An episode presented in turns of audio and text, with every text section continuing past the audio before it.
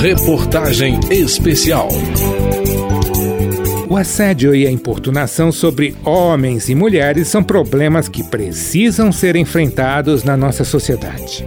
Nesta quarta reportagem sobre o tema, psicólogos comentam que homens e mulheres em posição de poder sempre têm oportunidade de serem assediadores sexuais e fazerem vítimas. As mulheres cada vez mais denunciam agressão. Eles, os homens, começam a superar o preconceito e também relatam abusos. Eu sou Eduardo Tramarim e nossa reportagem começa com elas.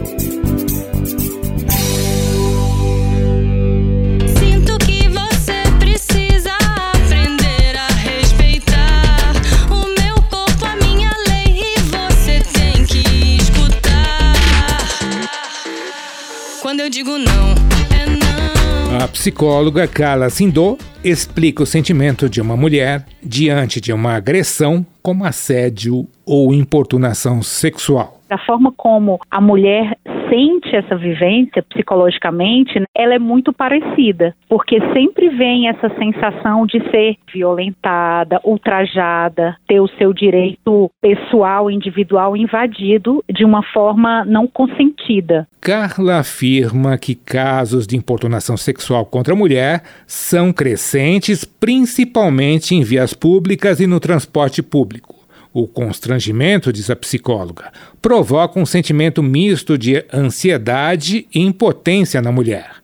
E caso a experiência seja traumática, pode até mesmo evoluir para uma fobia social da vítima aquele medo de sair, medo de encontrar pessoas, medo de estar em lugares com muitas pessoas e também sentimentos de estresse pós-traumático. O estresse pós-traumático é aquela vivência em que repetidamente a gente fica com aquela cena estressora, traumática, se repetindo de uma forma intrusiva na nossa cabeça, que a gente tem até dificuldade de controlar, né? Muitas vezes a gente não quer pensar sobre o assunto e aquilo vem de uma forma não controlada e perturba o emocional. Kala afirma que é o consentimento que estabelece o limite entre a importunação sexual e um flerte. No caso das mulheres que são importunadas, elas não deram abertura, não deram permissão, não abriram um canal de comunicação. É diferente de um flerte. Um flerte é algo que é uma via de mão dupla. Existe uma abertura das duas partes para uma aproximação, uma sedução, uma atração sexual, um convite sexual.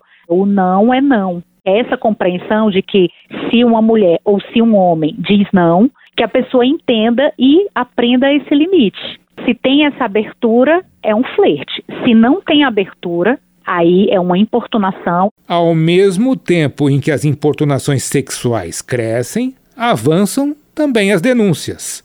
Para a psicóloga Carla Sindô, as mulheres, ao se colocarem de uma forma mais ativa na sociedade com as novas normas legais estabelecidas, acreditam que, ao denunciar, podem ter resultados. Percebo que os jovens hoje se colocam de uma forma muito mais protagonista contra esse lugar de violência. Eu penso que as mulheres jovens se sentem muito mais empoderadas com a informação para ter uma rede de apoio, se apoiar em figuras significativas e ter essa atitude de denunciar. Então, hoje eu acredito que as mulheres se sentem mais seguras para fazerem as denúncias, acreditando que vão ser ouvidas, legitimadas, compreendidas e que pode ter algum resultado, diminuindo aquela sensação de impunidade. A psicóloga observa que a mudança de atitude das mulheres pode também despertar reações desrespeitosas. A mulher tinha um lugar de muito mais respeito como um papel assim de proteção materno, ocupando um lugar de mãe, daquela figura de respeito na sociedade. Com o passar do tempo e a própria conquista de espaço das mulheres, de protagonismo, as mulheres trabalhando mais, se permitindo usar roupas da forma como elas desejam, em contrapartida, vem esse movimento masculino de olhar esse lugar como um lugar de não respeito. A gente escuta muito esse senso comum, né? Mas também usando essa roupa, como é que ela não queria ser importunada? Após a denúncia e uma vez que a investigação confirme a agressão, a especialista recomenda que vítima e agressor precisam ser tratados. Há um tratamento voltado para a vítima e é muito necessário um direcionamento de tratamento também voltado para o agressor no sentido de que essa pessoa também tem direito a um acompanhamento, porque também é uma pessoa que, digamos, é doente, né, que precisa ser tratada, além da vítima. Sei que quando saio só, os outros gostam de falar,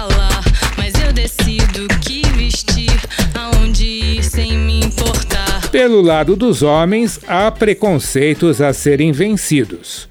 Um homem pode ser vítima de assédio sexual como assim? Hoje, homem também, diante de abusos sofridos, aprende a entendê-los e se posicionar.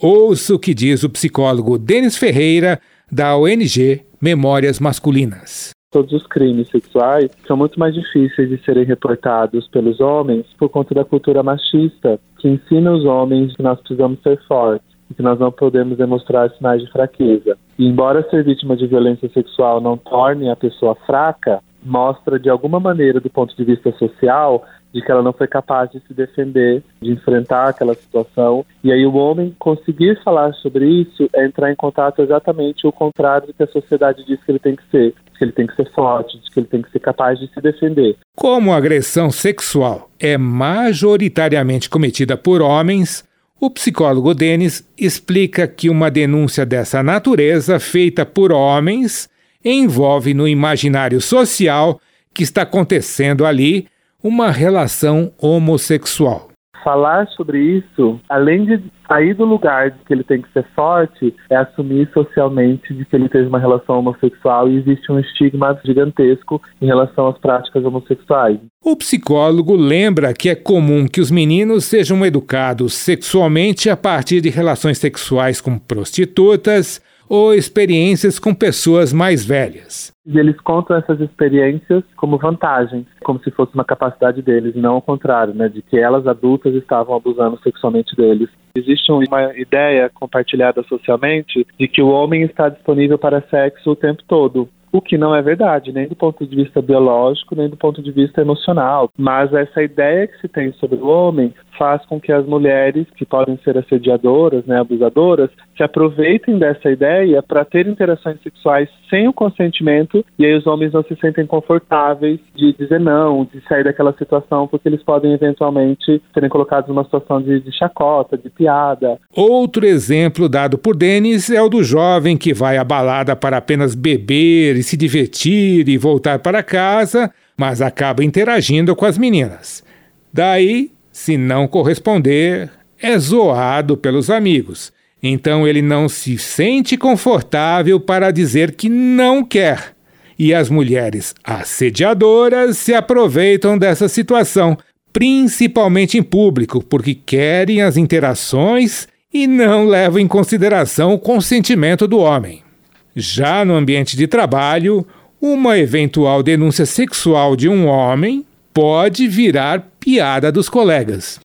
A supervisora que dá em cima do secretário, e isso é tratado de maneira muito banal, porque a gente não acha que essas coisas possam acontecer, porque majoritariamente os homens em situação de poder são mais propensos a assediar sexualmente, mas mulheres em situação de poder também podem assediar sexualmente. É comum no consultório particular, como psicólogo, eu ver experiências de homens que não podem dizer não para suas chefes, para as pessoas que estão acima deles, porque, do ponto de vista sexual, tem toda uma negociação do tipo, olha, você não vai receber a promoção. O psicólogo Denis explica o sentimento de culpa vivido por esse homem a vítima, né, o homem no caso, ele sente que ele podia ter rompido com aquela situação antes de que ela acontecesse. Ele conseguiu perceber que havia um clima de tensão sexual no ar, que ele não estava interessado, mas no caso do ambiente de trabalho, ele teve medo, por exemplo, de dizer não e ser demitido, não receber a promoção. Então eles chegam pra gente com culpa.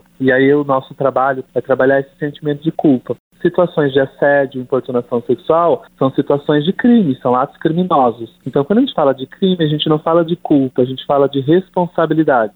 Então, alguém foi responsável por isso que aconteceu com você. Homens em situação de assédio que precisem de ajuda podem recorrer de forma gratuita ao atendimento do site memóriasmasculinas.org. O assédio que você faz tá me deixando tão perdido. Amanhã, no último capítulo desta série, eu, Eduardo Tramarim, da Rádio Câmara de Brasília, vou falar sobre a importância de existirem os canais de denúncia, inclusive no setor público. Vou falar também sobre algumas propostas de deputados federais para o combate à agressão sexual e moral. Reportagem especial.